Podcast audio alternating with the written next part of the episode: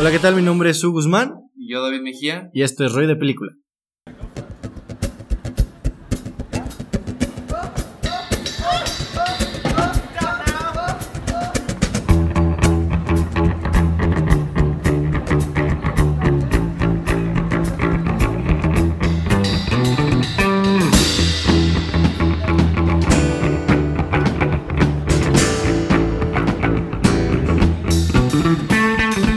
Y Iniciamos con nuestro décimo episodio de temporada y el día de hoy hablaremos de la nueva película de Matt Damon y Christian Bale, Contra lo Imposible o Ford vs. Ferrari. Y si no saben la dinámica que manejamos en el podcast, al inicio damos algunas recomendaciones de películas que nos llamen mucho la atención o que hayamos visto durante la semana. Después hablaremos con una opinión algo general sobre la película principal y después nos adentraremos en analizar o pues hacer lo que hacemos bien, Hacerlo con spoilers. ¿no? hacerlos con spoilers. Y hoy me encuentro con David, el ya conocido David. ¿Y qué te parece si inicias tú con las recomendaciones de la semana? Este, bueno, yo quiero empezar con películas. Voy a empezar con dos películas debut de, de mis directores favoritos. Pero empezaré con una que técnicamente no es como el debut de este director, que es Denis Villeneuve. Villen- Villeneuve. Este, Si te fijas ya como que nos- le dimos nuestra propia pronunciación, ¿no? de hecho, cada vez que escucho que menciona a este director siempre le cambian. De hecho, yo busqué en Google Traductor para ver cómo se decía, pero no me quiero ir tan mamón. Pues, Pa- para mí es Villanuel. Ya te- sí, yo Es que como que ya lo conoces así, ya se te queda marcado. Y bueno, esta película que, que no es la primera que dirige completamente solo. Más bien dirigió un segmento de una película en conjunto con otros seis directores, es que se llama Cosmos. Se podría decir que pues, es el inicio de este director. Ha hecho cortometrajes y todo, pero se puede decir como su primera muestra de cine que nos quería dar. Y bueno, ¿qué puedo decir de esta película? Son seis diferentes cortos que se relacionan con un personaje en concreto, que es un taxista que se llama Cosmos, pero se llama la película Cosmos. Cada segmento trata de, de cierta temática diferente, no todo es lo mismo. Entonces, este, tienes una de una, bueno, de dos amigos, que uno tiene cierta enfermedad, tienes a, a otra en la cual dos exparejas se reúnen, tienes otra en la cual, este, el taxista vive una, una cierta situación, tienes sobre un director de, de cine que va a una entrevista, tienes otra sobre un una particular persona que está en que se ve en, bueno que hace ciertas situaciones en Montreal y una sobre una joven con un señor experimentado un viejito no Ramón suena, ¿no? este sí de hecho bueno hay cada corto tiene su nivel hay unos malos hay unos muy buenos. Y cómo puedo calificar esta película realmente tiene ciertas cosas muy muy buenas en ciertos cortos. Por ejemplo en en uno vi un plano secuencia de 5 minutos. Muy, muy bueno, la verdad. Este, um, lo que es la historia de las exparejas, que creo que es el mejor corto que hay en esta, en esta película. Muy entretenido, muy dinámico, muy, muy buena fotografía en ese corto. Lo que nos este, muestra este Denis Villeneuve en, en este corto sobre el director de cine que va a una entrevista que, que es muy raro, ¿no? Bueno, lo que trata de decir esta, este corto que hizo él son ciertas imágenes raras em, y que realmente se le ve cierto potencial, ¿no? De ciertas cosas. Y pues también el, los demás cortos tienen lo suyo y unos que realmente, creo decir, todos están muy, muy X, no concluyen bien lo que tratan de decir. Es como lo malo de estas películas, ¿no? Que suelen ser muy, a veces irregulares, ¿no? A veces tiene como puntos muy altos porque estás viendo una historia que te llama demasiado la atención y después ves algo que te es completamente indiferente, así que es como difícil empatizar con todos, ¿no? Sí, de hecho es como una montaña rusa, ¿no? Hay uno Sí, bueno, sí. hay uno malo y así. Y lo que hace esta película para que no sea como un corto este, ya se acabó, un corto este, ya se acabó, sino que te los va metiendo poco a poco cada uno. Va conectando. De que se la recomiendo realmente no del todo, si más bien los segmentos de ciertas partes de la película, como lo es lo de la expareja, o lo de Denis Villeneuve, o la del señor con el señor experimentado con la joven, se me hacen los mejores. Este, los demás realmente son regulares, uno es, es malo. Supongo que tiene una dinámica similar a lo que es, no sé, Relatos Salvajes o la película de los Cohen original de Netflix, ¿cómo se llama? La balada de... De Booster Scratch. Exacto. Y no, no he visto ninguna. Bueno, pero creo que sí, son películas que están basadas en, pues, en diferentes cortos ya unidos que no necesariamente están conectados entre sí. Mm, bueno, esta sí está Bueno, conectado. en, en esta Este ocasión sí. en esta ocasión sí. Aunque no tiene mucho que ver, o sea, solo es como el Sí, taxista como y no se relaciona del todo, quizás solo en el corto del taxista se relaciona quizá todo, pero fuera de eso no, no hay necesidad de, de unirlos. Si, si no te da mejor noción de la historia, pero no es fundamental, creo yo. Y pues, si quieren ver el primer trabajo de Denise Pues no, no sé, a menos de que seas muy fan del director, se lo recomiendo. No es, un- es una película regular, si la tomas en su En su conjunto. conjunto. Eh, podrá ser hasta me, en lo, lo que En, yo podría decir. excelente forma de medir las películas, ¿no? Ajá, es como, ah, tú, ah, así. Bueno, sí, yo la diría. Ya si evalúas los cortos de uno de los tres que mencioné, podría ser una película que podrá entretener, que podrá estar buena. Pero podría ser un problema así como buscar cada corto y ponerlo en su. Individualmente, ¿no? Y.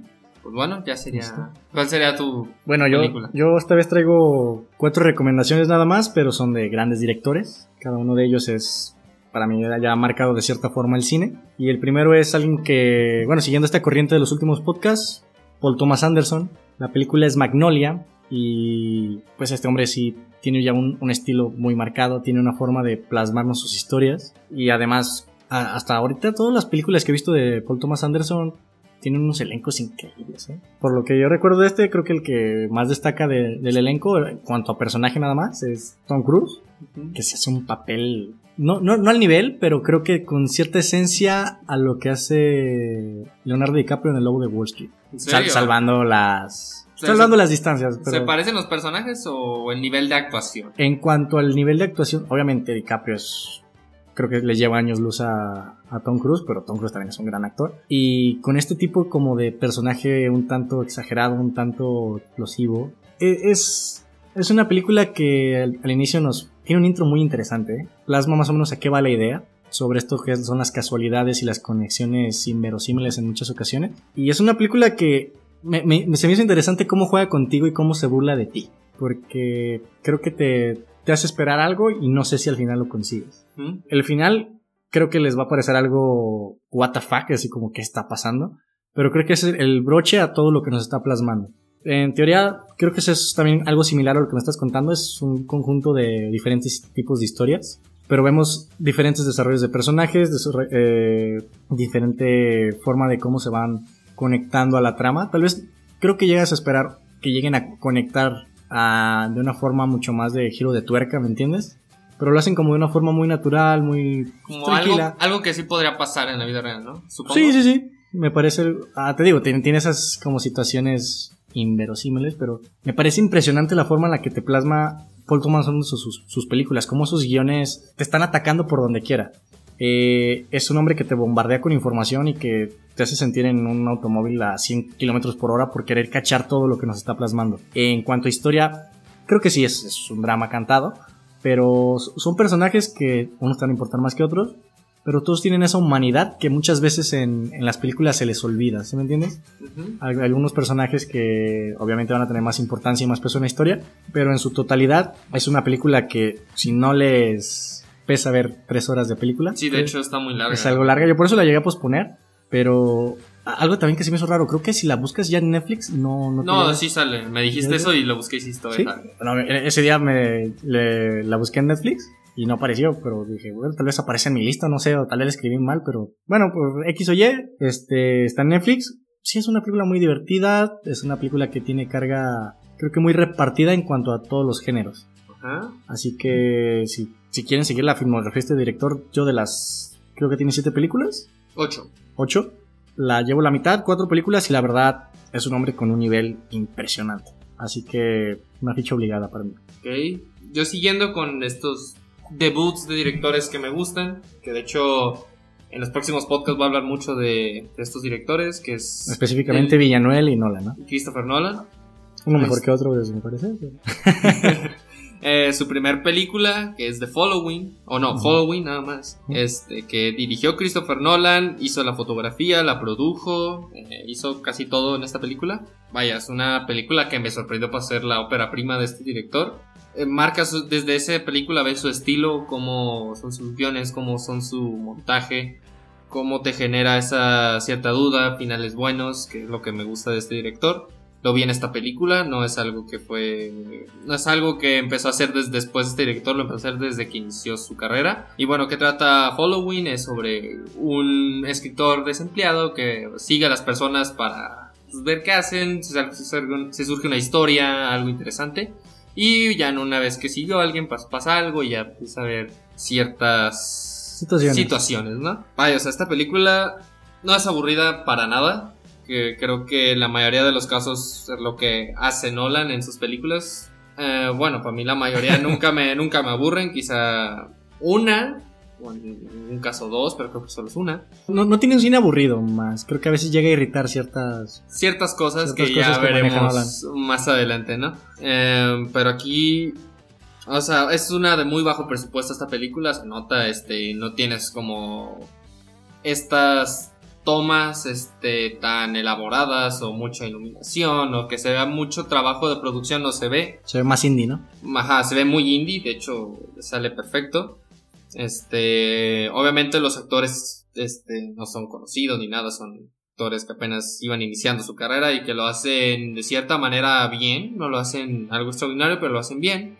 Eh, y lo que más me gusta de esta, de esta cinta es cómo marcó su estilo Nolan, que es lo que es los ciertos saltos en el tiempo que se da, cómo te narras. Los manejos del tiempo, ¿no? Y las conexiones. Que Ajá, que, inicia de esta manera y resulta que este es el final, resulta y ya pasa otra escena y es el inicio y, esta película lo hace demasiado, va saltando a cada rato en el tiempo y es lo que te mantiene entretenido, lo que te hace esas dudas. Es lo que le da el ritmo a la película. Ajá. Ah, creo que Nolan al inicio de su carrera tenía un, un estilo de cine mucho más pues, llamativo a mi, perspectiva en cuanto a calidad. Creo que era un, por lo menos en la que yo me acuerdo de Memento, él te va plasmando la historia sin la necesidad de quererte hacer entenderlo a casi a la fuerza, ¿me entiendes?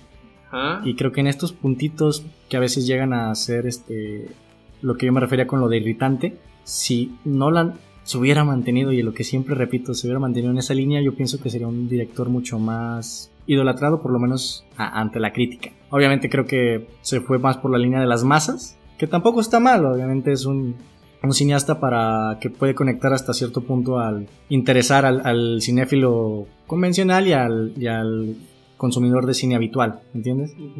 Pero bueno, a lo que yo recuerdo, los inicios de Nolan en su filmografía me parecen mucho más interesantes que películas posteriores.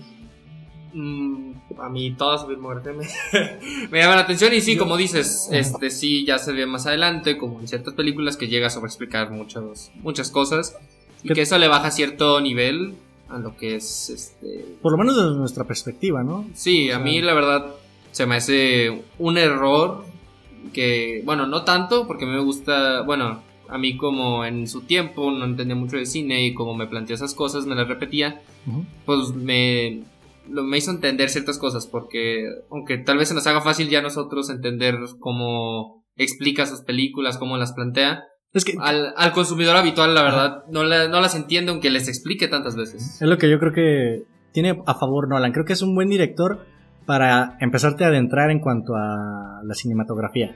¿Entiendes? Me parece un buen director en cuanto a. como un nivel 1, para que me entiendas. En cuanto a. qué tan complicado es su cine, ¿me entiendes? Te digo, es mucho más complicada Memento a lo que puede ser Inception.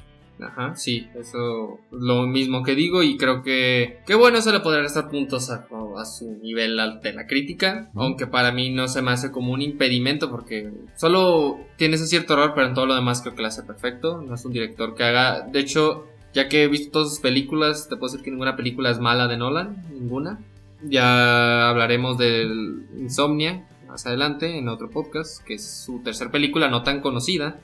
Este, pero bueno, aquí en Following eh, marca su estilo, lo hace entretenido y de cierta manera concluye todo de buena manera.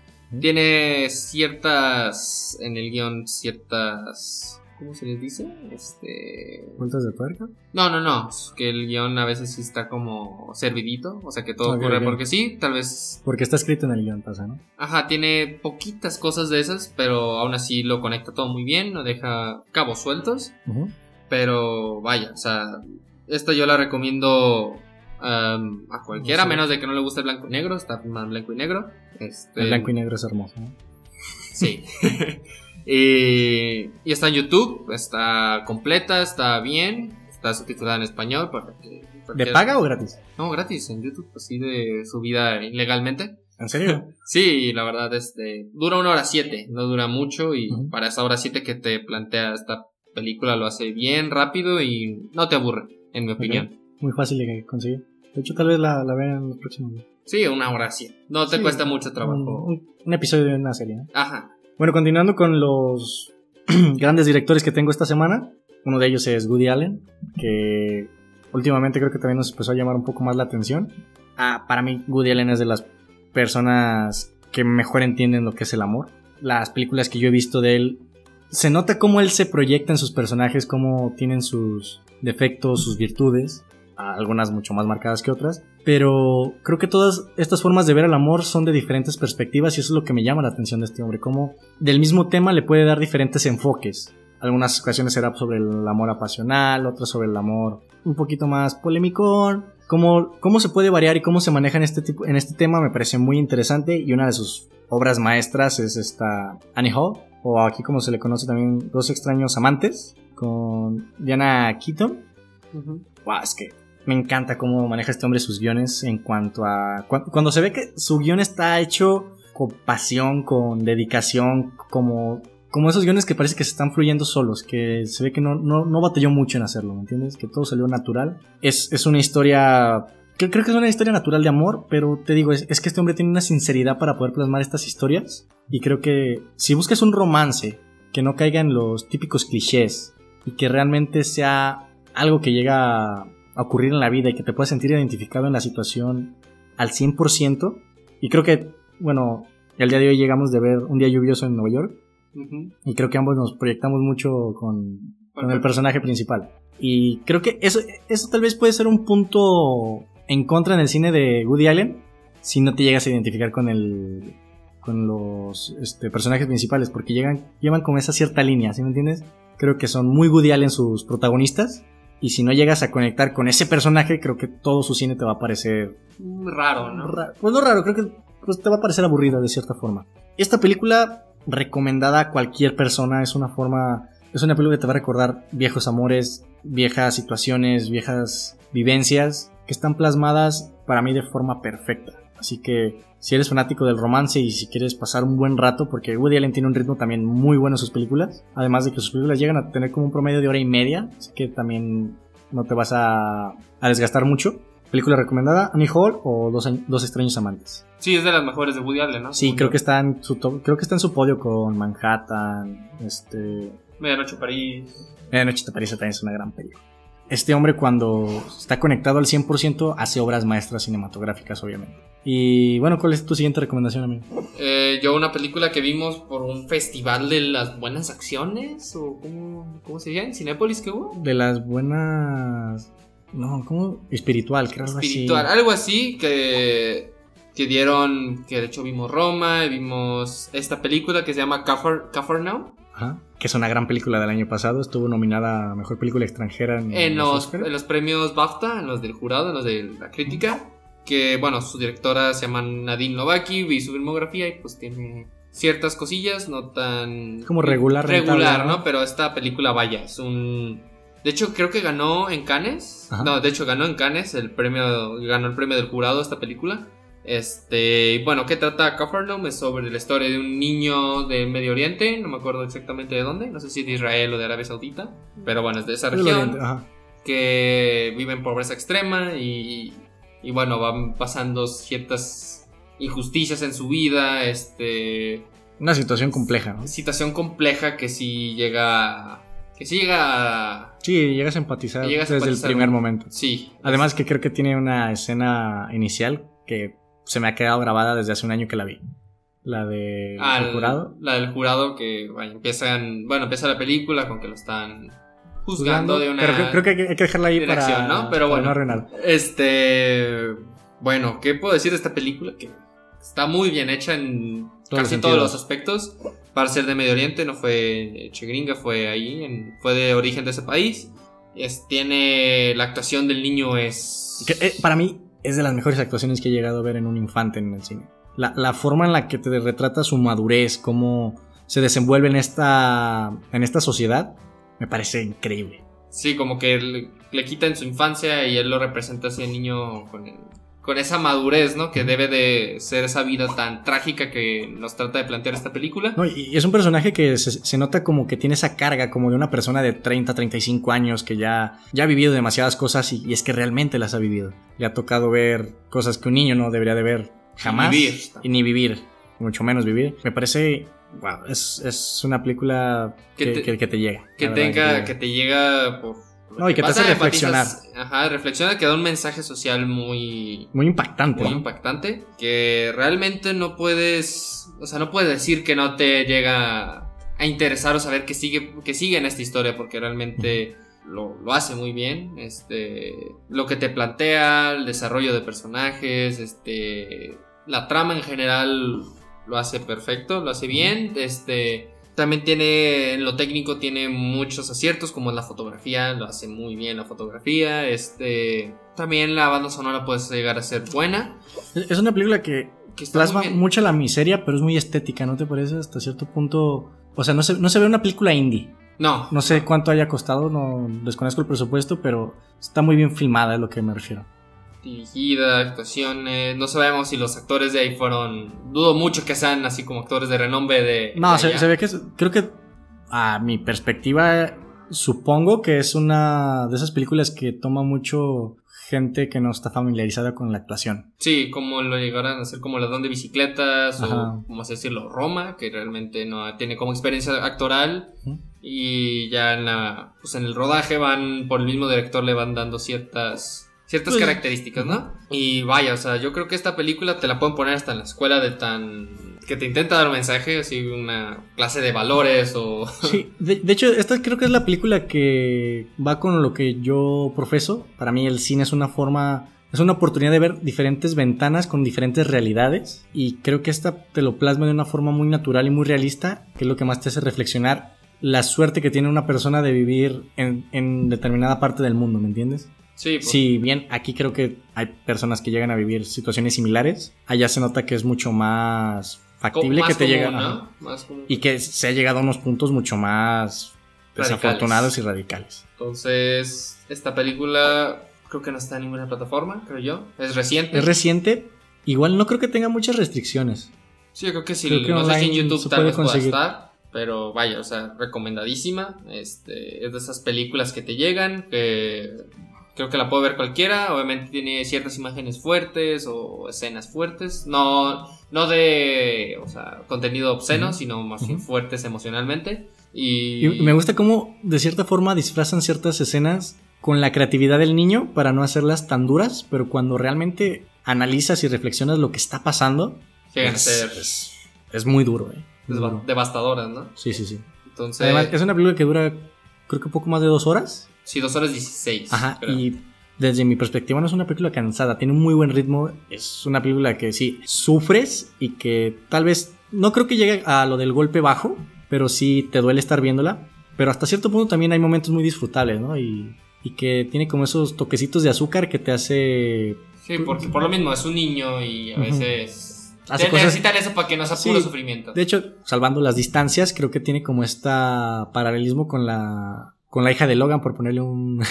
entre comillas, con esta X23. Ah, de hecho ahorita voy a hablar de esa película. Ah, bueno, bueno hablando Pero de sí, eso, sí, de hecho sí. recuerdas que tenía pues, momentos de, de extrema violencia, pero había escenas puntuales en las cuales te recordaban que sigue siendo una niña. Ajá. Así que creo que salvando las distancias y del realismo a la ficción, pero sí, a, es- a ese tipo de, de momentos creo que se plasman muy bien en esta película. Sí, entonces recomendadísima a cualquier persona, realmente. Yo creo que si te gusta ver películas que te intentan dar un mensaje, que te lleguen, que te dejen algo más que solo un entretenimiento, esta es perfecta. Te da, Sí, sí. un, te da un mensaje y, y a cualquier persona realmente. Bueno, a un niño no creo, pero... También, yo creo que también. Bueno, eh, sí, sí. Es como esos este, viejos correos que te mandaban en Messenger donde tus mamás te lo ponían para que vieras cómo comían los niños de la basura de Eh. McDonald's y todo eso. Para, y creo que también, eh, por eso mismo creo que va a tener baja restricción. Muchas de estas películas que se hacen como para la reflexión y para el impacto social son, son como muy fáciles de adquirir. Ajá, así que. Búsquenla, si no, también tiene muy buenas puntuaciones en los. Sí, creo que por todos lados es una película rentable. Bueno, continuando con mis recomendaciones y con esta. con este cuarteto de grandes directores, un legendario del cine, Luis Buñuel, que también en este. En este tiempo me estoy queriendo acabar las películas que tengo de él. El discreto encanto de la burguesía, una película creo que es de los 70s y que creo que es de una trilogía no oficial hasta cierto punto. Yo guiándome por las, por las portadas, porque llegan a tener como cierto similitud. Buñuel me está enamorando cada vez más de su cine, de la forma surrealista que plasma todas las ideas, de la forma en la que hace esta conjunción entre la religión, la política, lo social. Y esta película creo que me recuerda a cierto punto lo que es Inception por este juego con los tiempos. No, los tiempos, con los sueños.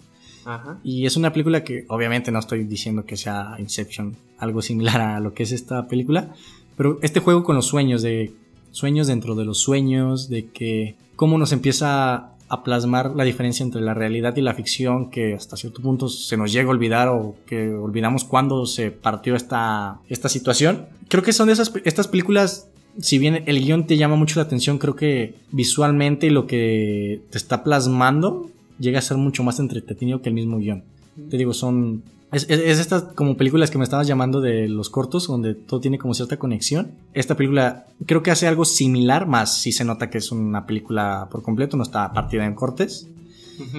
Y es una película que te, bueno, me atrapa por todo lo surrealista que es, por estas tomas diferentes a lo convencional, que creo que es el, el al sello característico de este gran director. Así que... El surrealismo, ¿no? Sí, el surrealismo. Y es, es, es, una película que creo que es mucho más para alguien que busca ya un poquito de cine diferente, de cambiar esta, la fórmula que por lo menos hoy en día estamos acostumbrados. Si quieres ver imágenes que, pues no sé si te perturben o te llamen la atención, pero sí te aseguro que va a ser una película muy diferente a lo que estamos acostumbrados. Así que no, no la recomiendo para todo público porque sí hay ciertas ¿Escenas? Escenas que creo que no sé si van a lo que podría ser este. Pues a, cierta gente que es algo conservadora le puede hacer ruido, ¿me entiendes? Tampoco no creo que es una película para ver en familia. Es una película creo que para reflexionar. Y es una película que al final de del último segundo de la trama te va a hacer pensar, te tienes que darle esas interpretaciones, esa forma de quererle darle pues tu, tu propia opinión de qué significa cada cosa. Así que si quieren buscar esta pues influencia del cine experimental hasta cierto punto, creo que es una muy, una muy buena forma de iniciar. ¿Y cuál es tu siguiente recomendación, hermano? Este, yo un peliculón que, que tenía muchas ganas de ver desde hace mucho tiempo, que son Los sospechosos comunes o The Usual Suspects. Gran película. Este, dirigida por Brian Singer, que nos ha traído las de X-Men, X-Men del futuro pasado, X-Men Bohemian Rhapsody, hasta, cierto porcentaje. y vaya, o sea, creo que checando su filmografía, aparte de las de X-Men, creo que es lo más destacado que ha hecho, creo que es lo mejor que ha hecho. Sale Kevin Spacey, un actorazo.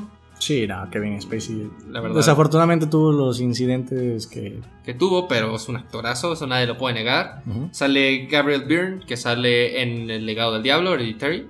este, y Benicio del Toro, que lo conocen por Sicario, por en Marvel, que es el coleccionista. Y bueno, ¿qué trata los sospechosos de siempre? Pues es sobre un conjunto de criminales que pues, son los sospechosos de siempre porque hacen actividades delictivas y... Este típico personaje que diario que hay un problema lo van a buscar los policías en, los, en las películas policiales, valgame la redundancia, ¿no? Ajá, y bueno, por un cierto delito y ya estaban contando una historia de una manera tan, tan dinámica, tan entretenida que... ¿Cómo se dice? Fluida, que no te hace... que no te pesa esta película en lo absoluto que va dando ciertos saltos en el tiempo, te intenta contar. Más que nada es una narración de lo que pasó eh, de, la vista de un personaje. El guionista, que quiero destacarlo, que es Christopher McQuarrie, que bueno, este guionista nos ha traído lo que son las, de, las últimas dos de Misión Imposible, que para mí se me hacen muy buenas, más la última, y la de Al filo del mañana. Este, de hecho, este guion ganó Oscar, por mejor guion original, este, también Kevin Spacey ganó mejor actuación, que, realmente está. Como de reparto, me imagino, ¿no? Sí, de reparto, ah. que realmente está muy buena. Y yo quiero destacar lo que es la edición sobre estos saltos que da la narración de este personaje que, que va al presente, luego al pasado, luego ciertas... El, el montaje es esencial en un policial, ¿no te parece? Sí, y creo que aquí lo hacen perfectamente. Y bueno, todo lo que es Benicio del Toro también hace... sus- los personajes más que nada te... Son muy buenos personajes. te- En, en su totalidad, ¿no? Sí, la verdad, este, en- lo que empatizas con ellos, este, te entretienen, te le dan cierta identidad a la película y lo que es este misterio, lo que es este giro de tuerca al final, este, Lo maneja muy bien. ¿no? lo maneja muy bien, este, de hecho, yo esperaba así como que, ah, no, a ver, que, que, que me decían que tiene un final muy, muy bueno, que lo tiene realmente, y yo quería buscarlo a ver si lo descifraba, y realmente fue una cacheta con guante blanco, no lo pude descifrarme, aunque realmente, digo, vaya, o sea, no estaba tan difícil, pero Creo que es más un final divertido hasta cierto punto. Sí, o sea, Creo que eso, sí, es algo que vas a decir, jajaja. entonces, este, película, realmente, Sí, este, la disfruté como como nunca, no la sentí pesada, de, de hecho la volveré a ver por gusto, así de que, ah, déjala, vuelvo a ver porque realmente no te pesa, este, y es una muy buena película, entonces yo la recomiendo a, Propios y extraños. a propios y extraños, este, obviamente, bueno, no tiene escenas fuertes, creo yo que no tiene, No la tengo muy fresca, pero no, creo que se basa mucho más en lo que es el- este misterio, ¿no? sí, entonces, este, Bueno, no creo, creo que tiene un par de secuencias algo gráficas. pero ¿Contra la solo- violencia? ajá, pero nada, Es que, que también creo que ya las restricciones hoy en día se están, pues, se están olvidando, ¿me entiendes? Sí, entonces. Yo creo que sí, es para cualquiera una gran historia, entretenida, dinámica. Desgraciadamente no está en ninguna plataforma.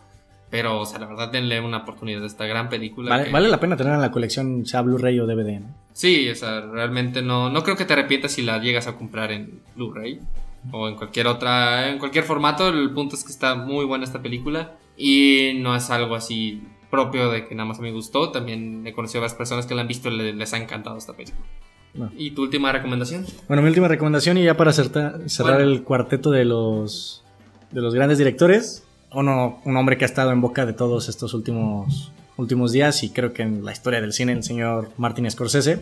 Hace poco se habló demasiado de lo que fue el Joker y mucho de lo que fueran sus influencias. Eh, una película que se me había pasado de, de Martin Scorsese, El Rey de la Comedia o The King of Comedy, para mí es la influencia principal de- del Joker y se nota cuando ves el Joker y después ves esta película. Protagonizada por el gran Robert De Niro y para no hacerla larga es, es una película que literal, imagínate a Arthur Fleck sin ser el Joker.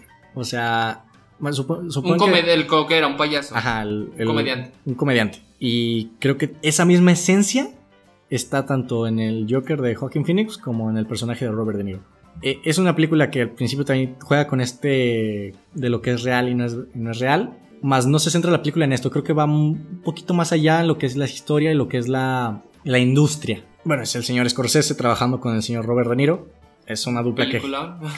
jamás te va a poder este, decepcionar. No creo que sea de las mejores películas de Martin Scorsese por el gran nivel que maneja en películas como los Goodfellas, como los, los- los Wall Street. Sí, La misma The Irishman, que desafortunadamente teníamos un podcast para lanzarlo el día que, que se estrenaba en Netflix. Maldito programa, se...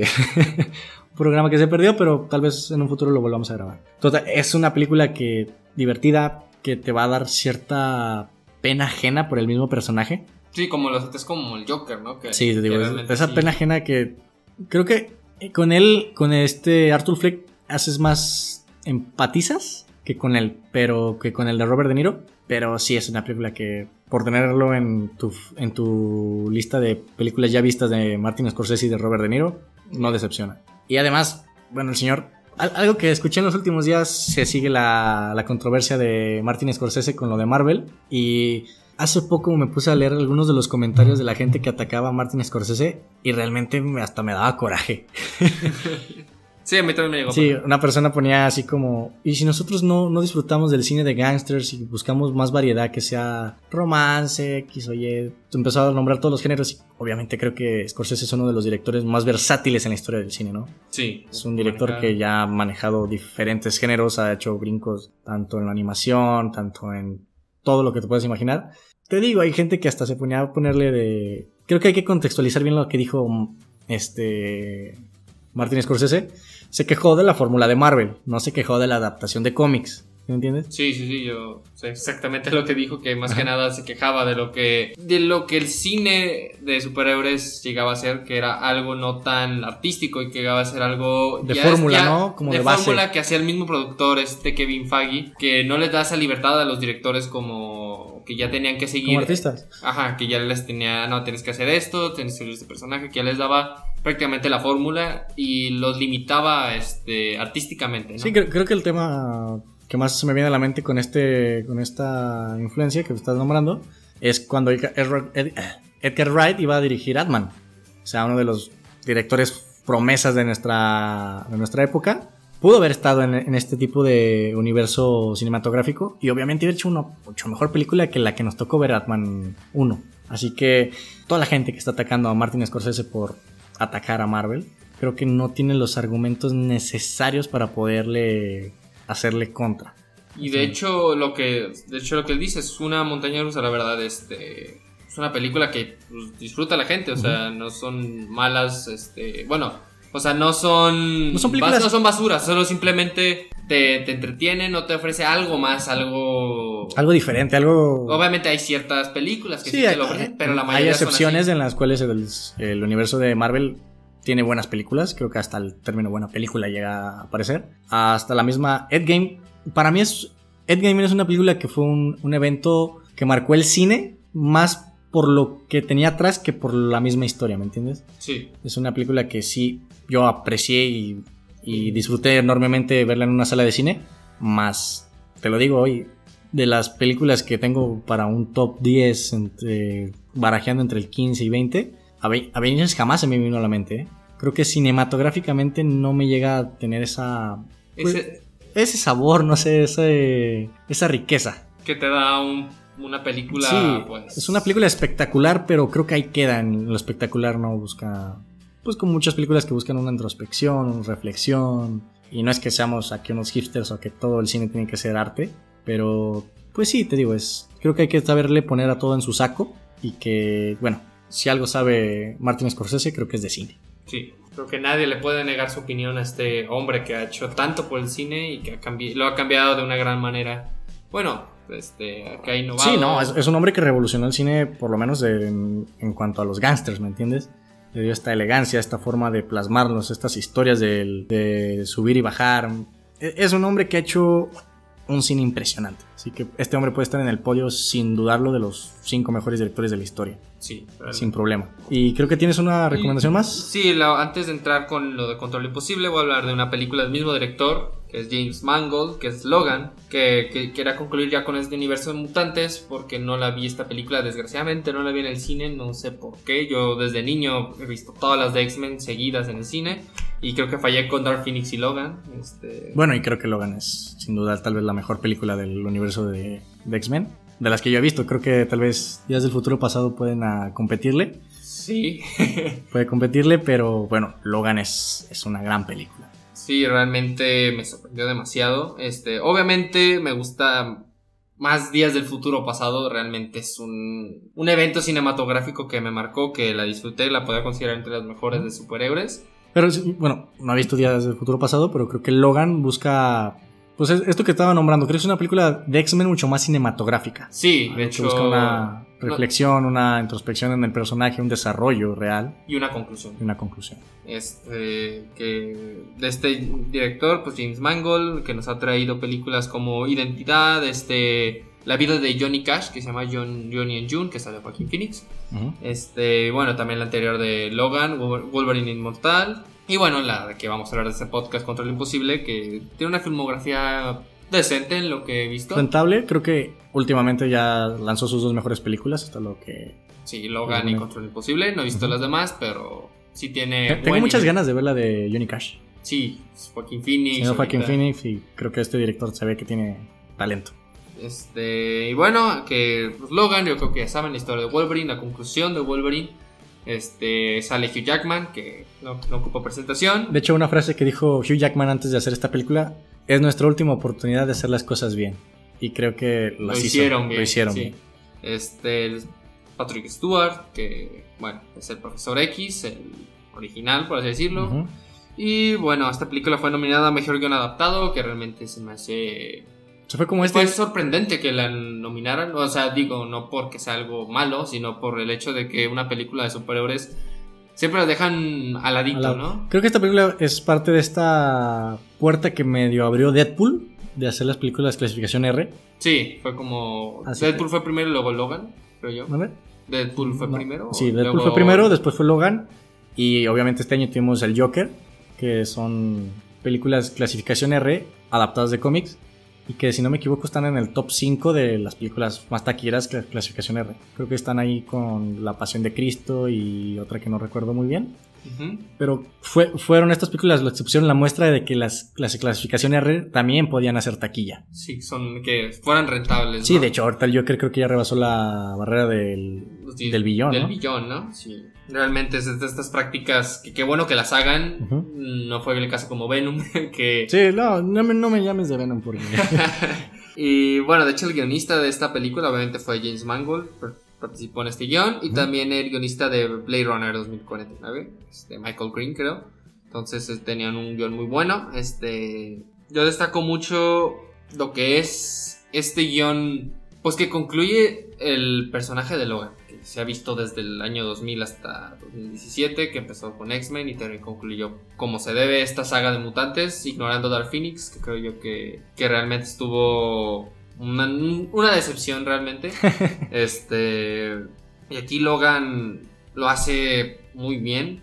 Eh, lo que son este... ¿Qui- ¿Quién tiene más años en su papel? ¿Hugh Jackman con Logan o Tony, este, Robert Downey Jr. con Iron Man? No, este... Hugh Jackman, ¿no? Hugh Jackman, 17 años y Robert Downey Jr. creo que empezó en 2000, 2007, 2008. Creo que tenía como 11 años el, el universo cinematográfico de, de Marvel. 11, Oye, di- 12. No, 10 años, 10 años, ¿no? 12 años. Sí, entonces Hugh Jackman... Le, yo creo que, o sea, no cabe duda de que le encanta hacer este papel de Wolverine, Sí, no. que, el, que lo marcó y la verdad es un gran actor, o sea, Sí, Hugh No. Jackman es no solo... actor, cantante, lo que le pongas a este hombre lo hace muy bien. Sí, este, no solo es un Wolverine, no es ese típico actor que solo se marca con un superhéroe, así, no sé, por, No, por así decirlo, Tobey Maguire, que solo es Spider-Man, y bueno, se ha hecho ciertas películas, Ujú. pero Hugh Jackman nos ha traído El gran truco. El Gran Truco, Los Miserables, este... Es un hombre muy versátil. Sí, entonces... De hecho, hace poco estuvo en un musical aquí en México, ¿no? Sí, de hecho, con sus canciones, bueno, De, creo que se llama The Great Showman. sí. Sí, era el Gran Showman, Ajá. pero también incluía varias canciones de Los Miserables. O sea, era ¿En como serio? lo que ha hecho este Hugh Jackman cantando, trajo un espectáculo de... Y que, obviamente él como principal, ¿no? Sí, y la verdad, este... Que no vino a Guadalajara, realmente yo sí lo hubiera visto si venía. No, y Porque- creo que esta- estaban caros, ¿eh? Estaban. ¿Sí? Sí, muy Sí. caros. Sí, porque, bueno, Bueno, yo, yo sí disfruté el Gran Showman, El, realmente. el- el teatro, y, sí, yo también disfruté mucho de Gran Showman. El teatro aquí ya es caro con quien le pongas. Y ahora imagínate agregarle una estrella de talla internacional y con un espectáculo que se debe de estar a la altura. Creo que el boleto costaba Lo que... pues, no, no Pues, tan... lo que tenía que costar, ¿no? Sí, este, y bueno, también Logan nos da introducción a nuevos personajes, lo que es esta X-23, que decíamos que es su introducción a este mundo actoral y que lo hace muy bien. Ah, un guion muy, muy interesante, fluido, este... Un dato curioso, ¿sabías que la chica de Stranger Things iba a ser X23? Está Millie Bobby Brown. Bueno, no sé si el nombre, pero. Yo la conozco, este, como le dicen en Facebook, la pelona. Bueno, sí, sí, sí, sí es ella. Ok, Vaya, ¿eh? No sabía ese, ese dato. ok. Aunque no, aunque es, bueno, creo que esta película tiene más valor si has visto lo que es este X-Men, lo que es esta toda la saga de X-Men. Este le da un plus, Todo lo que este personaje representa, todo... una conclusión. No, y aparte, creo que es una película bastante interesante también desde el tema personal para Hugh Jackman. Estás lidiando con una película con la muerte de un personaje y si no me equivoco, durante ese transcurso de grabaciones, él se le había detectado cáncer de, de piel. de piel. Bueno, en esas grabaciones, según yo no, no fue antes. O sea, si según fue antes o después. Según yo ya lo había superado. Pero bueno, es- el cáncer siempre va a ser un tema latente en tu vida y lo cual creo que es, es un tema que te hace vivir de diferente forma. En el tema personal, lidiar con el tema de la muerte, creo que en cuanto a la película le, le sumó y creo que también fue como algo catártico hasta cierto punto a su persona. pues, y de hecho se, se ve, ¿no? Bueno, yo he visto lo que es esta persona en sí, Hugh Jackman, y es una persona que realmente no es como Supongo que sí, todos han visto un video de cómo es Hugh Jackman con sus fans o cómo Ah, se a amor de persona, es- Es una gran persona. Este, Es un íntimo amigo de Ryan Reynolds, que también es un hombre que disfruta de esta. Pues como de convivir con sus fans, ¿no? Yo, yo a este actor sí le tengo Cariño, ¿no? cariño, ¿no? Realmente uno que sí ya ha visto las películas de X-Men, su infancia y la ha visto a lo largo. Y con esta gran conclusión que es Logan, la verdad la, la disfruté. Como decíamos, es una película que aunque sea de superhéroes es de calidad, muy bien hecha cinematográficamente y que le tienes que dar una oportunidad. Creo yo que, que la ve, si la ves, si no has visto nada de X-Men, puede llegar a ser como una historia interesante, pero no creo que le tengas el mismo valor a lo que es haber visto las anteriores. O con que hayas visto tres películas de Logan, pues también te puede llegar a apre- apreciarla más esta, esta última película, con esta conclusión de Fox de los mutantes, ignorando a Dark Phoenix, porque creo yo que esa sería una conclusión más decente Logan. Denle una oportunidad. em, Eh, para mí, esta película, si tiene la oportunidad de verla en, no sé, en una pantalla de plasma de tal vez más 50 pulgadas, vale completamente la pena. Sí, porque. No, pues yo creo que todos, ¿no? Es que, no, sí, sí, sí. Pero creo que esta película te premia cuando le das como esas dimensiones de, de vista, ¿me entiendes? Creo que la fotografía y la forma en la que hacen la explosión, las escenas de violencia, es, es increíble. Creo que también es un parteaguas que hizo Deadpool con, con esta implementación de lo que es la violencia para mayores de 18 años. Y la escena inicial de, de Logan te lo plasma de principio a fin. Si te fijas, Deadpool tiene como una violencia un poco como de humor negro, pero sigue siendo cruda. Acá Logan te lo plasma cruda por completo, ¿me entiendes? Y hasta cierto punto hasta triste. La, la escena inicial, si ya Sí. hace comprender lo que significaba, lo que simbolizaba esa camioneta para él, es, es de reflexión. Entonces denle una oportunidad recomendadísima. Eh, si la ven, vean las películas de X-Men o de Logan para que Ujú. La disfruten mucho más como, como se debe. Además, las canciones de los trailers son muy buenas. sí, el tráiler está muy bueno, la verdad. Ahora que hago la conexión, tiene una canción de Johnny Cash, ¿no? La de Hurt. No sé, Bueno, por lo menos en el tráiler sí. te mentiría. Y va, va, va muy bien. Bueno, Entonces, ¿te parece si iniciamos bueno, ya- con nuestra película principal? Ford versus Ferrari o contra lo imposible como le pusieron aquí en, en México. Que era innecesario, ¿no? Ponerle contra lo imposible.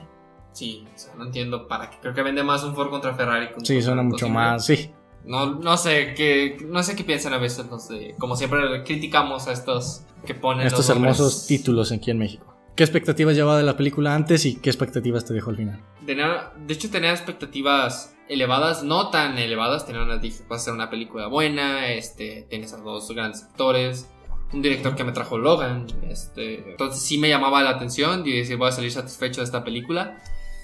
Y bueno, y cuando salí realmente salí más que satisfecho de cómo había entrado, este, Fue una linda sorpresa hasta cierto punto para nosotros, ¿no? sí, o sea, sabíamos que no iba a ser una película que defraudara, pero yo no tenía esas expectativas como que iba a ser una, una película que me llegara a sorprender tanto como iba a llegar. Entonces, sí partí. Pa- Para mí, bueno, ca- cabe resaltar que nosotros seguimos mucho lo que dice la crítica para poder es- escoger las películas que vamos a ir a ver al cine y saber qué es lo que vamos a esperar. Y a lo que me pintaba esta película era, era que una película mucho más familiar. Una película que se iba como a, desde lo que yo tenía más o menos pensado, como al, al, al goce rápido, al disfrutar por disfrutar. Y bueno, tiene dos actores que me llaman mucho la atención, que es Matt Damon y el señor Christian Bale que bueno, para mí Christian Bale hace una de las actuaciones del año y está ya desde hoy para mí en el podio de lo que va a ser el Oscar. Va a estar compitiendo creo que codo con codo con gente como Joaquin Phoenix y con los que se vayan The Irishman. de Irishman, este, Robert De Niro, pero Una historia de un matrimonio que también vamos a hablar. bueno, a Adam Driver. hay- Pero bueno, es que lo que me impresiona de, de Christian Bale es la forma en la que se puede, es, es un actor camaleónico. Sí. Hace una, hace creo que menos de un año lo estábamos viendo en The Vice y es una persona completamente diferente a la que estamos viendo hoy. En The Vice era un hombre mayor de, ¿qué te parecen? 60 años, Bueno, sobrepeso. va, va a lo largo de su vida y, realmente este es diferente al personaje que se. Creo que va de polo a polo. Acá te pintan un redneck por ese adjetivo un poco discriminatorio, pero Bueno, no tanto un redneck, pero sí lo veo como un. en cuanto a apariencia, ¿no? Así Sí, que- sí, sí.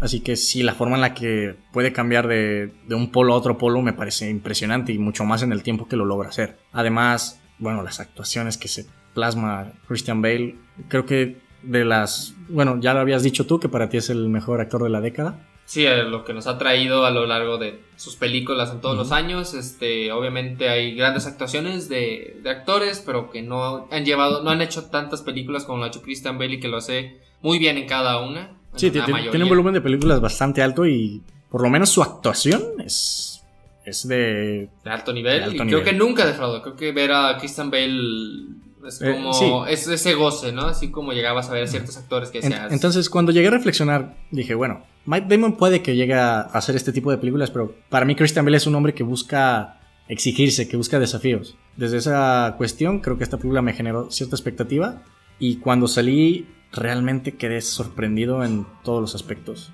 Quedé encantado. Y bueno, entonces, este, ya entrando a lo que es técnico. lo técnico, bueno, para mí había ciertas cuestiones de fotografía que siendo muy discretos hacían un manejo de las luces que me llamaba mucho la atención. Ciertas tomas puntuales en, entre la noche y tarde-noche. Sí, en, en, ¿cómo se dice? En el... En estas pistas de carreras, en el aeropuerto, que esas luces eran sutilmente bellas. También, la, bueno, las tomas que se, muestran en el carro, cuando está haciendo los cambios, cuando se le ve las expresiones. Impresionante cómo manejan las carreras vaya, o sea, ese manejo de fotografía es muy bueno, las expresiones, este, lo que intenta transmitir estos estos personajes también al momento en el que llega cierto personaje a cagar la madre, las expresiones de los personajes como te las muestran, creo que hacen un buen manejo de fotografía, pero lo que es la, la mezcla de sonido y sonido, eso, eso es... Creo que hacen una amalgama muy interesante en lo que era la mezcla de sonido con lo que estamos plasmando visualmente en la fotografía al juntarlo nos hace sentir dentro del auto y nos va subiendo la adrenalina conforme la música, conforme la situación va acelerando. Desde mi perspectiva, es muy complicado que hoy en día una carrera te llegue a emocionar. Muchas veces ya tenemos previsto que el hombre va a ganar.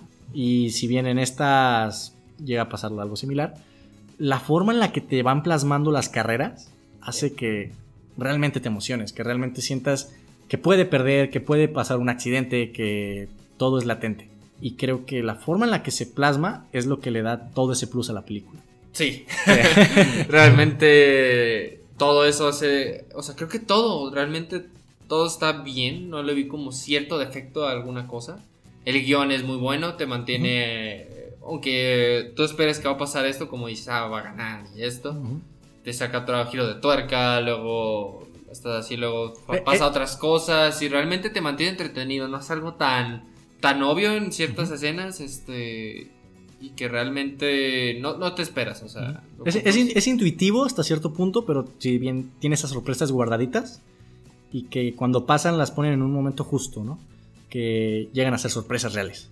Y realmente cuando la estás viendo sientes esa frustración, este cierto enojo, cierta alegría. Son personajes con los que empatizas y con los que realmente cada personaje, su misión en el guion, lo cumple sí, el típico, por así decirlo, el antagonista lo cumple, el, pues lo que es está y Matt Damon lo cumple. La química que tienen estos dos actores también está increíble. Los plantean muy bien, de hecho, ¿eh? Sí, sí, sí. ¿Alguna otra? Yo realmente creo que se recomiendo a cualquiera, cualquiera, cualquiera, a un niño, a todos, a todos. Esta película es muy buena. No entiendo por qué no la han visto. Si siguen escuchando este podcast, realmente ya están esos últimos días de ver esta película. Y, creo que se nos está olvidando. Es una película completamente hecha para verla en IMAX si tienen la oportunidad de, no sé si aún esté en, salas de IMAX, pero es una película que te premia por, por dar este gastito extra. Bueno, tuve la oportunidad de verlas tanto en, en IMAX como en este, sala tradicional y sí se nota un cambio, sí se nota esa, esa magia que te plasma, ese plus que te da el IMAX. Y es una película que te, cuando la vimos en IMAX y verla por primera vez así, es, es una explosión de adrenalina. Realmente yo me, bajé como se bajó cierto personaje en cierta situación en la película. Que más bajarse del carro, ¿no? Ah. Sí, bajarse del carro. Entonces, este, recomendadísima. Eh, de las nominadas al Oscar. De las posibles... Mejor, mejor mezcla de sonido, mejor sonido original, mejor, actor principal. Christian Bale.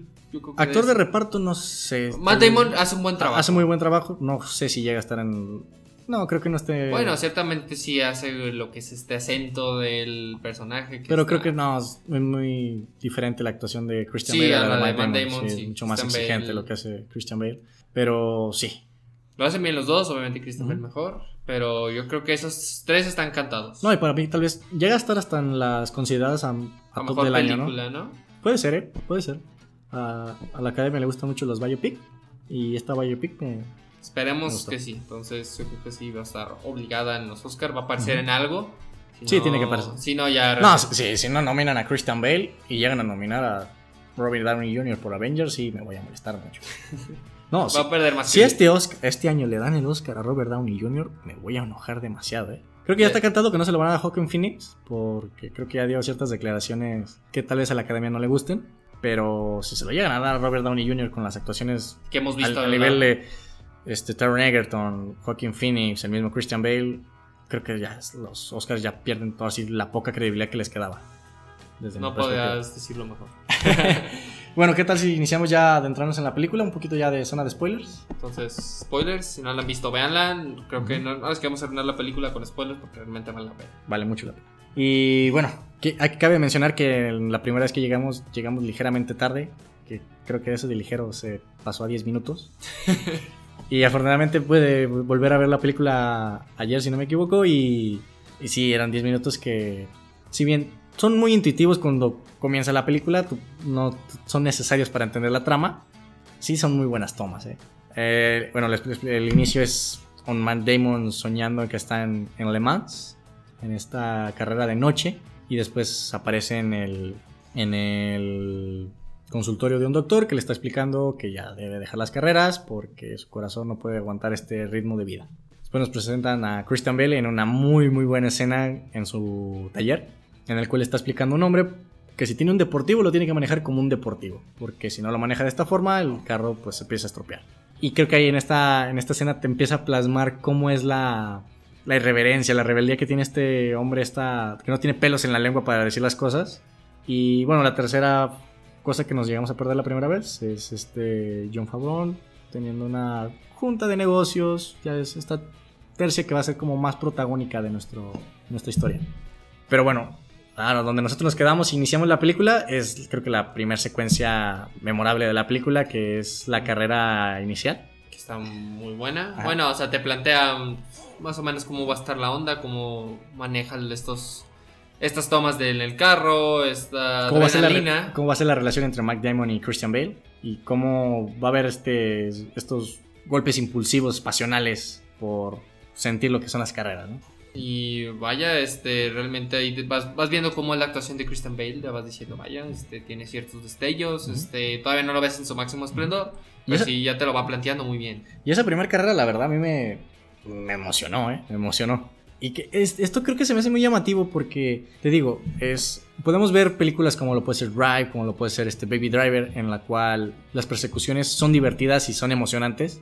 Pero cuando lo pa- pasas a una carrera, creo que en películas como lo es Meteor o películas que se basan estrictamente en las carreras, llegan a pasar a ser aburridas hasta cierto punto. ¿Por qué? Porque tú ya sabes la resolución. Y lo que hace la película desde un inicio es darnos toda esta atmósfera para que, si bien las carreras son importantes, no creo que sean el primer plano de la película. Creo que nos plasman las carreras como una experiencia cinematográfica, cinematográfica de sentir la adrenalina que podríamos llegar a sentir en un auto. Estando en el carro. sí. Y desde ahí te lo plantean, te lo, lo hacen de una manera muy bien. Y ya cuando vamos avanzando en lo que es estas carreras, ya se ve, se ve que van a seguir con esta dinámica y que lo hacen mejor todavía. Esta, esta, estas carreras, ¿no? Como dices, realmente cuando ves una película de carrera, realmente es como, ya sabes, se va a quedar el primero, va a haber complicación. Va a parecer que va a perder, pero al final va a ganar. Sí, es que lo hace... Y, y te digo, eh, bueno, ¿te parece nos vamos un poquito más cronológicos? Algo que noté y que es por lo que me llevo a quejar muchas veces de, de los doblajes, bueno, esta película la vi subtitulada y la vi doblada, y sí el doblaje a veces llega a cambiar palabritas que hasta cierto punto me llegan a hacer cierto ruido. Por ejemplo, la, la escena en la cual Christian Bale llega de la carrera con su esposa, que le dice, ¿sabes qué? Nos, nos- nuestros ahorros se terminaron, se- acá hacen un cambio de, de frase, acá en vez de decirle ahorros, le dice que ya no son ricos, entonces cositas que poco a poco creo que llegan a estropear hasta cierto punto el guion y que creo que le quitan esa esencia de lo que buscaban a un inicio. ¿Me entiendes? Sí, sí, sí. Además, creo que algo que cabe resaltar de esta película es el personaje de la esposa de Ken Miles. ¿Qué más? Me parece un gran personaje la esposa de... ¿Qué más? muy creo que muy realista en lo que es este esa esposa que realmente se preocupa por su marido que realmente ve por lo que ha pasado y Que lo de cierta- apoya. y de cierta manera muy humana o sea no, no la veo como cierto típico personaje femenino No, la, la eh, parte, nos, nos plantean como la familia perfecta, pero creo que no cae en ese cliché. Busca darle un enfoque que realmente te pone dificultades, que realmente te ve explosiones de pasionales, como la, la escena del auto cuando maneja la, la esposa, en la cual le dice no me mientas. eh, También es una gran escena en un auto. Realmente esa escena de hecho se hizo muy sí o sea como de esas típicas no no típica escena una, Intrigante. una escena Original. que no ajá original Ok, sí atiene la frase. Este, pero bueno, ya pasando más adelante tenemos lo que es este antagonista que realmente lo hace perfectamente. Sí, el, el- Este, el actor se eh, hace su trabajo muy, muy, muy bien. realmente te genera esa, ese repudio a ese personaje, ese odio, esa frustración de que aparezca y venga a joder a cada rato. Y que no cae en el cliché, es lo que. Si bien la película tiene muchos clichés, los hace, los maquilla para que no se vean de tal forma. Y este personaje creo que llega a ser este cliché del típico antagonista que busca la forma de estar jodiendo. Pero lo que hace George Lucas es muy, muy, muy. Pues muy acorde, muy puntual. Para que realmente lo aborrezcas. Guardando las, las benditas distancias, lo que hacía Joaquin Phoenix en Galardeador. Sí, que buscaba chingar la madre y realmente... Esos personajes que odias. Y que lo hace muy bien, ¿eh? lo lo Sí, sí. recuerdas por eso, recuerdas. No, o sea, yo soy una persona que me considero pacifista y había momentos que quería que Matt Damon le diera un puñetazo. Y te lo plantean muy bien, este, te plantean también lo que es este, este problema entre Ferrari y Ford, que lo hacen, que realmente sí le ponen una problemática que te interesa, que realmente sí se ve esa rivalidad, eh, con lo que dice este, bueno, no sé Enzo cómo fue el Ferrari, dueño, el dueño de. Ferrari. Y, y es muy interesante cómo te plantean las diferentes perspectivas de las dos empresas, ¿no? Cómo Ford es, una, es un monstruo de la maquinaria de vender automóviles Manufacturados, este, comunes. por comunes y Ferrari busca la perfección, 100%. El- algo que dice este... ah, ¿Cómo se llama? Este, el de marketing. Ah, sí, sí, sí, bueno, el de marketing, Ah. porque realmente no me Bueno, que, que Ferrari representa victoria y que esto en el marketing era muy poderoso. Y aquí es donde realmente nace la problemática de toda la película. Esta competencia entre Ford y Ferrari. A ver que no simplemente Ford es solo una manufacturera de carros, sino que ellos Sabe también que quieren llegar, que pueden llegar a hacerlo, simplemente no, no quieren, Ujú. pero sí tienen ese potencial. Y hay, hay algo que de ciertamente, ciertamente veo negativo en esta película, que es el patriotismo americano. O sea que Sí. realmente ven a los italianos como, ay, no manches. este, sea, que te prestan a, a todos los, los de Ferrari como el, el típico antagonista de un videojuego, ¿no? Sí. Como muy ca- caricaturesco. Ajá. eh, y a Ferrari, a Ford como eso, ah, no, somos... Somos americanos y los americanos nos superamos y somos mejores que todo el mundo. Sí. eso ¿Por qué? Porque somos americanos. Es lo único, por así decirlo, negativo que veo de esta película. Eso ciertamente, no sé si a los gringos se, se suelen hacer esto demasiado, este Sí, patriotismo. no, y, y estamos también en una época en la que el patriotismo está tomando un, un protagonismo que ya debería de estar un poco olvidado. Ah, sí, ¿Sí me entiendes? Está bien, está bien ser orgulloso de tu país, pero estos hombres lo están llevando a... sí, lo llevan a, A un extremo. A, a otro nivel, ¿no? Y realmente llega a ser como... Hay que regresarle a América a los americanos. Dios mío. Y ya, eh, bueno, llega a ser frustrante este tipo de, de prácticas, ¿no? Sí, sí, sí. Y entonces, este, y bueno, ya como va siguiendo la trama, vemos esta problemática con lo que es este personaje de, de Ken Miles, que es como llega a ser tan rebelde que no da esta imagen, que realmente lo que se me Le hace, importaba. ajá, se me hace muy realista de, porque realmente eso es lo que hacen las compañías, realmente ven que una persona no transmite lo que ellos quieren y hacen lo posible para joderlo, este... Y creo que en esos momentos en los que sientes la discriminación por su imagen y por su personalidad, No con los que por- más empatizas, ¿no? Sí, y aparte hace un buen trabajo, o sea, no es un güey que se hace holgazán, él hace todo lo posible, se esfuerza, quiere participar en esto, da todo lo que da. Ese es- en pocas palabras, es el hombre más importante del proyecto. Y el que en momentos puntuales lo desplacen es como lo que te llega a molestar más. Y se ve lo que, la fun, ¿cómo? Fundamental, lo fundamental que es este personaje y que realmente lo, te, te lo, intenta, te lo intenta plantear como lo Sí, hace eh. Matt Damon, que realmente lo defiende, que quiere hacer lo posible para... Hasta donde puede, ¿no? Y cómo va evolucionando esta relación entre ellos. Creo que la mejor forma de plasmarlo visualmente es en la pelea que tienen afuera de la casa de Christian Bale. Sí. Que aparte, también con su actuación, Christian Bale hace todo muy gracioso en esa secuencia. Donde yo hice clic en todo lo que representa esta amistad.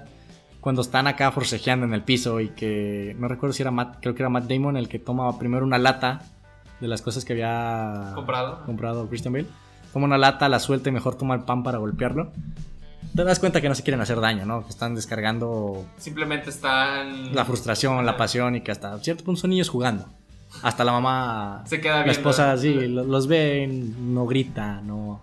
Como que ya entiende la situación. Y después, cómo se ponen a, a platicar, a dialogar, y después de esta tensión es cuando realmente empieza el trabajo en equipo. Realmente se ve esa, esa amistad que no se ve forzada. O sea, como dijimos, Sí, tiene buena química, la amistad no se ve forzada. Creo que hasta cierto punto se nota que son amigos en la vida real, ¿no?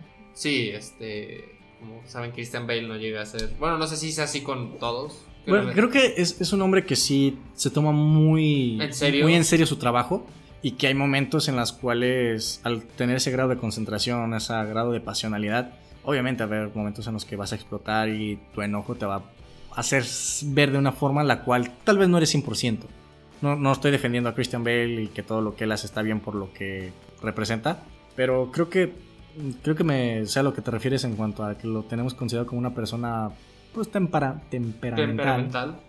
y no tan acercado a las masas. Pero bueno, es, es una persona que está concentrada en su trabajo. Es tal vez algo similar a lo que representa Cristiano Ronaldo en el fútbol. ¿me Sí. ¿Entiendes? Así que, bueno, continúa con. Continuando con esto que es la amistad entre Christian Bale y Matt Damon, pues ya se ven este estas ciertas situaciones, ya vemos que realmente pasamos al fracaso de la carrera, que se ve que se ve este Christian Bale realmente Dolido. dolido en esta situación y que llega su esposa que Para mí eso es una muy buena escena, ¿no? sí, Y se nota ese apoyo hasta en las sombras. Tal vez tal- cuando no eres protagonista, estoy contigo, pero también cuando te desplazan, cuando no eres el, la cabeza del- de la marca, también estoy contigo. Y en esos momentos duros creo que cada que aparece la, la mujer es, es magia en el cine. Y tienes toda esa relación de apoyo, de todo lo que han pasado. también lo que es el hijo de Christian Bale. Es una relación hermosa, ¿no? La que tienen. Sí, o sea, Como el padre perfecto. Que si se, se siente cliché, pero no sé. tiene- Pero como tiene- decimos, lo maquillan. Ajá, o sea, lo maquillan muy bien y te digo, Christian Bale hace cosas que todo lo que puede parecer algo superficial lo hace muy íntimo. Así que, a- hablando de esta relación padre-hijo, la, la, la secuencia en la que están en el aeropuerto, en la Ah, la que es una gran genial fotografía. que no, no se me olvida realmente. Yo creo que es la Y lo- y lo que dicen. más, más en mente, si bien las carreras son impresionantes y espectaculares, esa imagen con el hijo y él sentados en el pavimento de ese gran aeropuerto entre la y inmensidad. explicándole la curva de que en este momento se ve lo apasionado que está el padre y que el hijo también realmente le apasiona este... Son, son- son como esos momentos que sabes que va a atesorar el, el niño durante toda su vida. Y más allá de quererlo, determinar esa secuencia como una forma muy emotivo, este, sentimental, le da como esta, este bajón a lo que es cómico, ¿no? De pasar de lo, te digo, sentimental a algo que va a quedar como un recuerdo divertido. Y eso también creo que es esos toquecitos lo que hace que la, la película tenga esa, esa naturalidad y esa diversidad de poder plasmar estos momentos familiares sin el afán de tener un cliché. me llegó, me llegó. Este... Sí, la verdad, esta escena yo tampoco la olvido. Realmente se me hace una gran escena. Realmente emplean este lo cinematográfico de una manera sublime.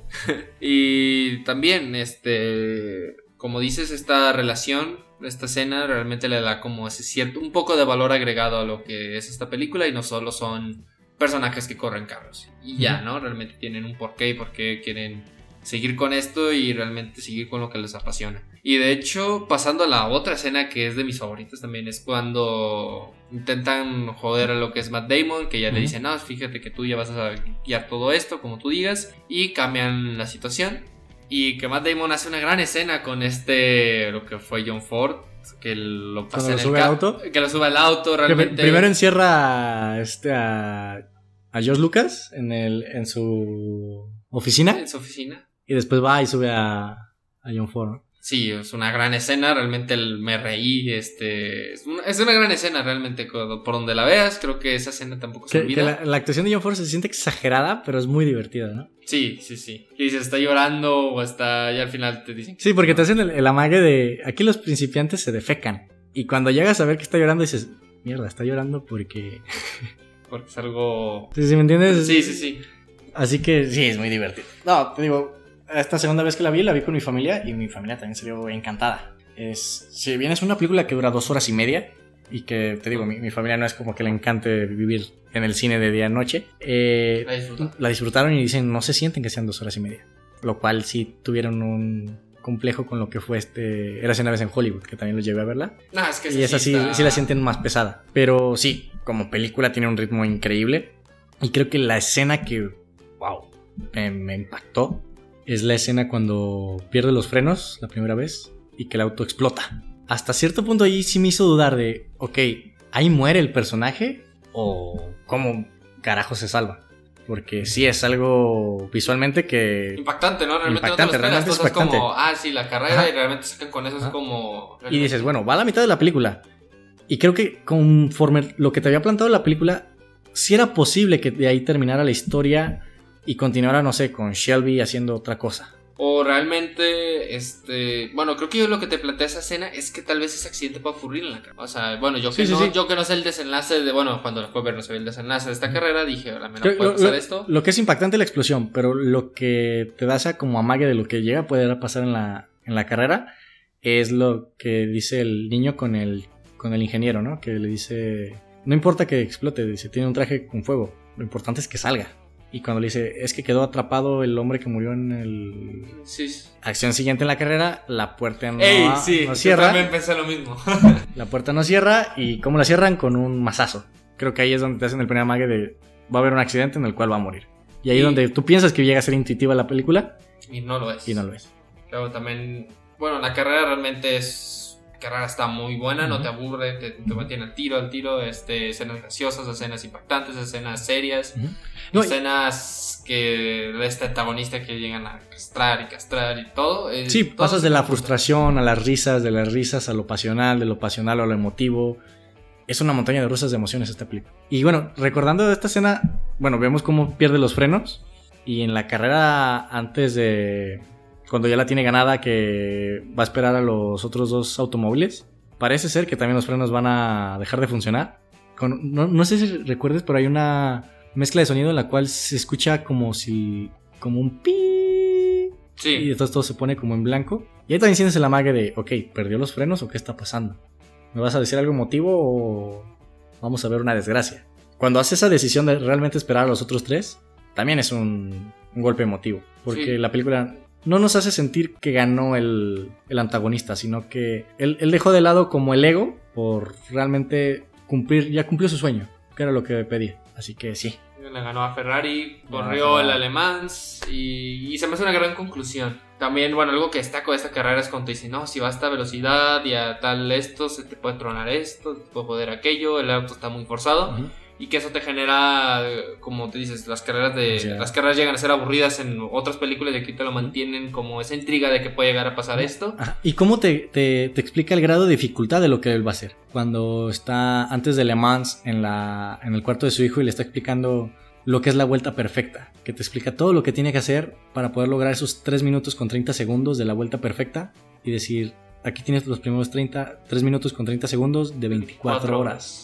Entonces, el grado de concentración, el grado de, exigencia que te está pidiendo esta película, de esta carrera, es algo de récord Guinness. Así que me gustan esos detallitos que tiene para poderte explicar sin buscar la sobreexplicación. O de querértelo decir de una forma. Si bien te lo hace de primera instancia, te lo hace muy bien oculto. Y aparte te muestra lo que es, bueno, de lo que es, por encimita también lo que es el mundo de los, del automovilismo, de lo que es tipo de carreras, como Las competencias. dificultad, lo Yo, que yo tienes que yo des- hacer. yo desconocía que había peli- que carreras de 24 horas. No, yo sí sabía. ¿Sí? Pero bueno, yo yo no no, sabía que era de presente. 24 horas, pensaba como de 12 horas, 8 horas. Ajá.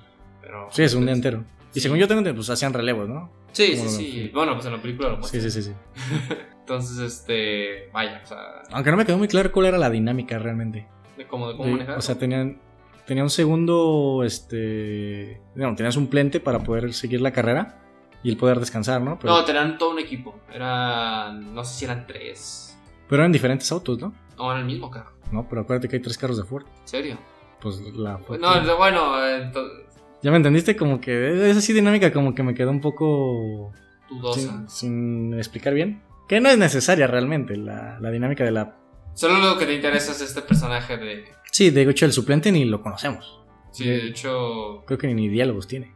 Más que los que le dice Christian Bale, suerte. Suerte, ajá. Pero según yo sí es el mismo carro. ¿Y cómo llegaron los tres Ford? Ah, no, no, no, no, no. O sea, hay tres conductores, pero, o sea, en el mismo carro, o sea, se turnaban, ¿me entiendes? O sea, era el equipo de este. Shelby, el de McLaren y había otro de Ford. Pero son los tres son de Ford. Sí, pero haz de cuenta que en ese mismo equipo había otros tres o dos. o no- era. ya ves que no queda claro. Sí, o sea, eran tres. Sí, sí, sí. O sea, había tres del equipo Ford. Y en ese mismo equipo había, pueden haber estado, por ejemplo, este Ken y otro güey. O sea, sí, Se turnaban. sí entendí que había otros conductores. Lo que no me quedó claro es cómo, cómo se manejaban los otros equipos. Ah, pues eso es lo que te sí. deja, por ejemplo. A la interpretación, sí. Igual es, es- creo que te digo, para la, la película es prescindible que entiendas lo de los otros equipos. Igual no son necesarios en la trama. Sí, lo que importa es. Al final. Que al final creo que es la, Otra- la última frustración que nos queda. Que realmente saboreas la victoria, quieres tener la victoria y te dan ese último giro, ¿no? No, Que- y aparte hablando de últimos giros, es el final. Cuando muere este personaje, cuando menos te lo esperas, que te está dando algo filosófico Sí. y todo, y que muere, realmente no se me hizo algo malo, se me hizo algo. Algo que, bueno, o sea, no le dieron como esa cierta despedida que se merecía a este personaje. Para mí quedó muy linda la despedida. Es- Pues sí, creo que al final era algo que tenía que pasar y que todo lo que nos habían dicho antes de amagues iban a servir para esto. Porque nos dice lo de los frenos, se queda sin frenos, se iba a quedar atrapado, se queda atrapado. Y cómo te lo despiden y después te lo plasman a, a Mac Damon seis meses después y que realmente le sigue doliendo. Creo que eso te suma a lo que era la relación que tenían ellos dos. Era algo tan íntimo, tan profundo. Que realmente lo muestran estos dos actores muy bien, ¿eh? Y que, y que lo que al final ya es tal vez la, la cerecita en el pastel es cuando Shelby va a hablar con el hijo de, de este Ken Miles a quererle dar como unas palabras de aliento y el niño le termina dando las palabras de aliento a él. Que es también es una escena muy linda. Tú que, bueno, ya dijimos más o menos Ya nominadas más o al, al Yo, Oscar. yo- yo pienso que por lo menos en mezcla de sonido y como actuación de actor principal tiene que estar nominada. Sí, No sé si llegue a estar a mejor película, creo que este año está complejo. sí. Todavía faltan varias. Va- hay varios podcasts pendientes, hay varias películas que nos faltan por ver. Desafortunadamente creo que en, en nuestro hermoso México llegarán hasta el 2020. Películas que aún esperamos, ah, nunca esperé decir esto, pero la película de Adam, Adam Sandler suena prometedora.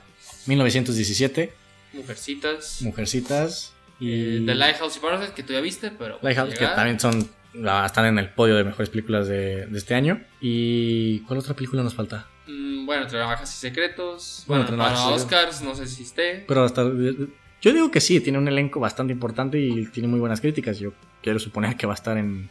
en Una nominada, ¿no? De cierta. Creo que puede estar a la mejor película. Y, pues, ¿qué, qué otra? Realmente no sé. Del, una, una japonesa, no sé cómo se llama. No, Ah, China. ya sé, ya sé cuál es. Esa me falta. Y que- no, creo que faltan otras dos con, est- con temática afroamericana. Bueno, por, hace poquito vi un top de. No recuerdo. Ah, una de. Waves, Olas. Ah, esa y otra de este Daniel Kaluuya. Que apareció así de la nada. Ay, esa, esa lo voy a buscar a ver. Como esas sorpresas de cine independiente. No tiene muy buenas críticas, pero por lo menos en el top que yo vi, la pregunta como una de las top 5. Entonces- así que bueno, a esperar que, que nos depara este fin de año, que se viene la mejor época del cine en cuanto a nivel. Estos primeros meses del año siempre tiene cargadas de de grandes pe- películas nominadas, además de que se vuelven a reestrenar varias. Así que esperen pronto más podcasts sobre estas películas y tal vez, bueno, ya seguro un especial sobre todo lo mejor del año. Eh, no olviden seguirnos en nuestras redes sociales, en Instagram Rollo de Película Oficial, en Facebook Rollo de Película, que el señor David ya por, al parecer ahora sí va a iniciar a subir su, su contenido. Esperemos que sí. Esperemos que sí, tenemos algunas sorpresillas más, así que sin nada más que decir, bye bye. Bye bye.